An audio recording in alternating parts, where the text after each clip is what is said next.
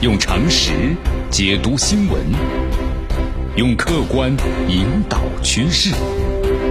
今日话题，这里是今日话题。大家好，我是江南。一座没有结实路面的城市，这基建再发达呀，也很难给人安全感。在一月十三号的时候，青海省的西宁市呢发生了这路面塌陷的事故。一辆呢载客的公交车坠入其中。那么截止到昨天中午的时候，发现了六具尸体。你看这个如今的城市啊，地面塌陷好像算不上一个小概率的事情了。刚刚过去的这个十二月份，广州和厦门相继都发生了坍塌事故。那咱们再往前吧，追溯到两三年前，你会发现，哎，全国很多城市啊都发生过类似的事件。你本来在路上的好好的，突然就掉到大坑里面了，谁都无法接受啊。这吃人的路，他们到底该怎么吃呢？嗯，你看这地面塌陷，你真遇上了，你跑都跑不了啊！你看，在这个网传的西宁地面的塌陷事故的视频当中，有一幕啊，十分令人动容，也特别的让人揪心。这视频当中呢，一辆公交客车是几乎呈九十度坠入坑中，这空中啊，时不时的还冒着火光。在这关键的时刻呢，有两个人挺身而出了。一个男子死死的拽住了一位快要掉下去的人，那么另外一位呢黄衣少年则是救起了身边一个掉在地上的婴儿，反身呢又救人去了。那么这个时候，越来越多回过神儿的人们开始参与救援，但此时地面呢第二次坍塌，包括这个黄衣少年在内，很多人掉入坑中，而这坑中啊后来啊发生了剧烈的爆燃。那么截止到呢昨天十四号的上午的时候，西宁市委宣传部的工作人员确认。参与施救的少年呢，已经被救出了。你看，这就是咱们所说的呀，这个地面坍塌事故啊，最让人恐慌的地方。它可以呢发生在任何不同的这个路段，是吧？行车道啊、人行道啊、公交站呢、小区之内，这个事发的很突然。行人呢或者车辆在事发路面上时，你根本就不知道，没有任何的提前预警，没办法去躲避，你甚至连跑都来不及，那么极容易造成人员的伤亡。你看，在这个二零一六年的四月二十一号的时候，杭州一位交警在执勤的时候呢，就发现这个马路的中央有微小的裂纹。那么他发现之后啊，马上疏导车辆，赶紧绕行，同时叫来了这个同事，用隔离装啊把路面的围了一圈。结果就在四分钟之后，这地面呢开始出现了这个塌陷，出现了一个大坑。正是这位交警提前的预警，避免了场灾难呐。那么，如果不是有经验，你很少有人能够预见这路面有坍下、坍塌事故吧？对。那么，这个路面它为什么会出现坍塌呢？这里面咱们介绍一下，你看这个路路面呢，我们说了，它都是刚性的或者是半刚性的。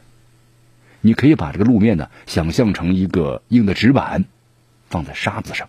那么，如果底下的沙子很密实，这个硬纸板呢完全没有问题。那么，如果底下的沙子有空洞，或者说超过了纸板所承受的能力，那么自然就塌掉了。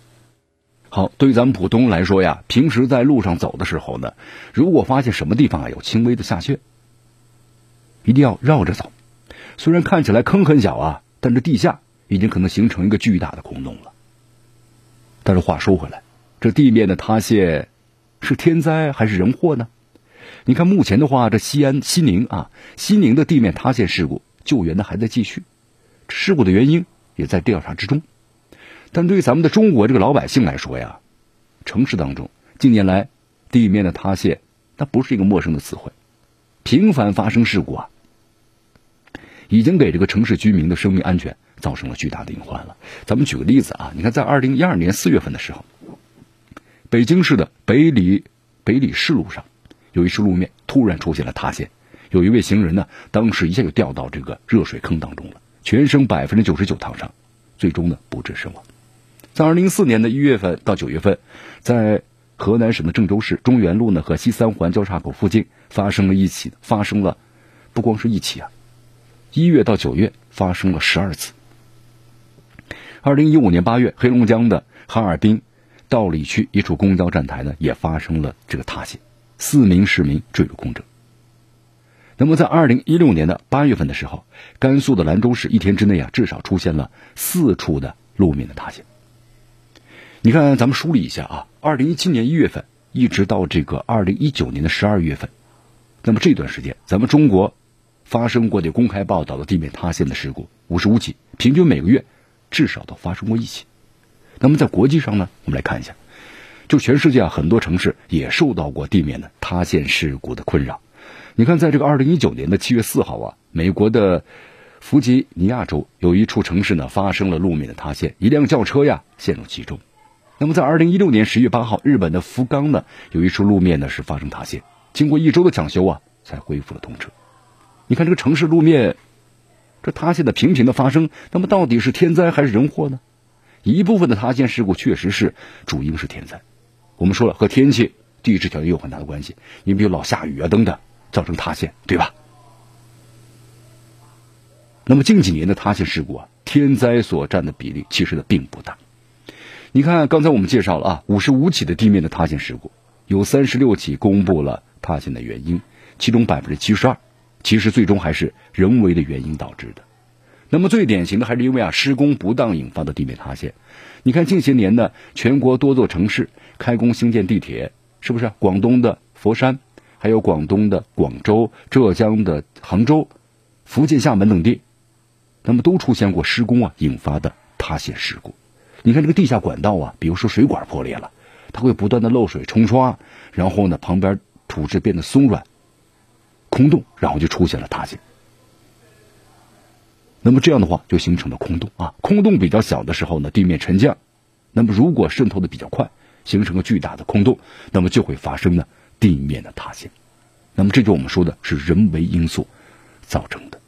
那么像这种地面的塌陷，可不可以预防呢？说句实话呀，在地面塌陷这个事儿上啊，普通人几乎没有什么能做的。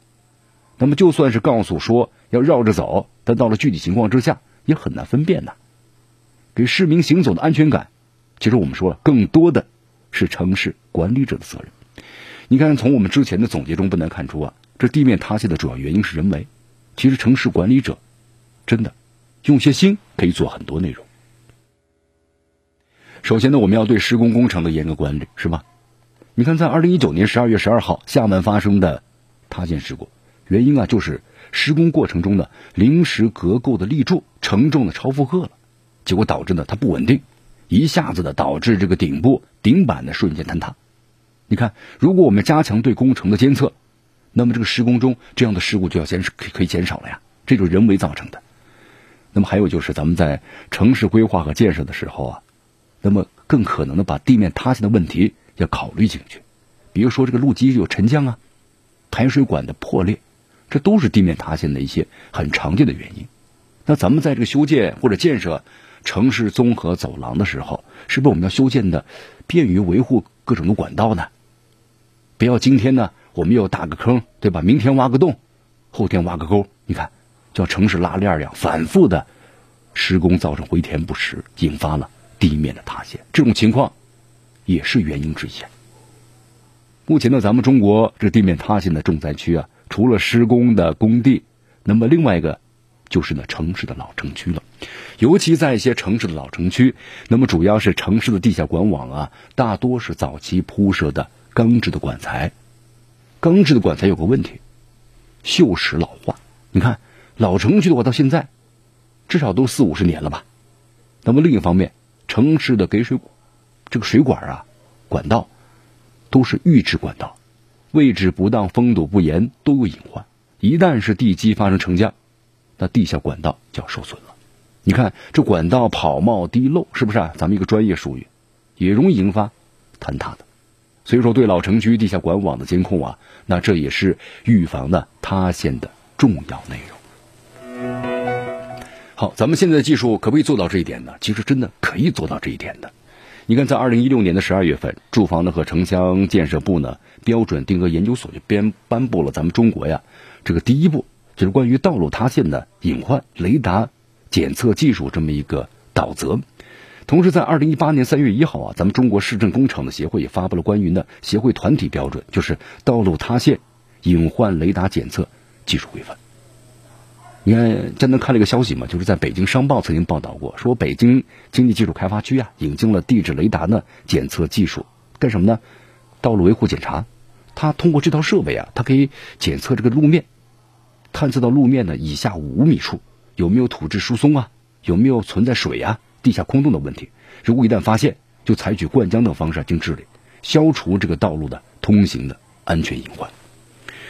呃，其实还有啊，咱们的物联网技术现在在不断的发展着嘛，是不是？包括以后咱们这个五 G，那可也可以协助咱们城市管理者对地下情况啊进行监控，比如说井下的潜望镜、管网的机器人，还有管网的声纳仪，还有流速测定仪等等科技仪仪器设备。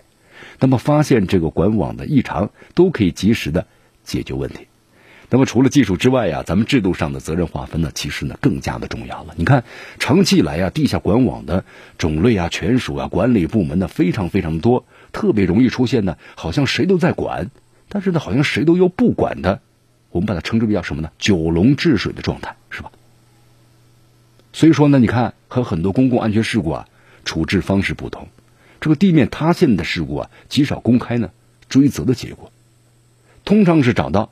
负责养护塌陷路面的政府部门或直接的责任方，那么督促其，要不你就赔偿损失，然后呢把这个路面恢复正常使用。不管技术多先进，但如果是老停留在这种的头痛医头、脚痛医脚的状态，这地面塌陷的问题是无法得到有效的避免的。所以说呀，在以后你看清晰部门的责任，平时由哪个部门负责？出了事儿该向哪个部门问责？这些事情啊，咱们都要呢问清楚。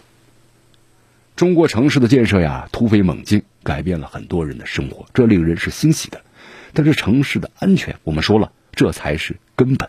否则的话呢，即使咱们的基建做的再发达，如果一座城市没有结实的路面，也难以给人安全的感觉呀。用常识解读新闻。用客观引导趋势。今日话。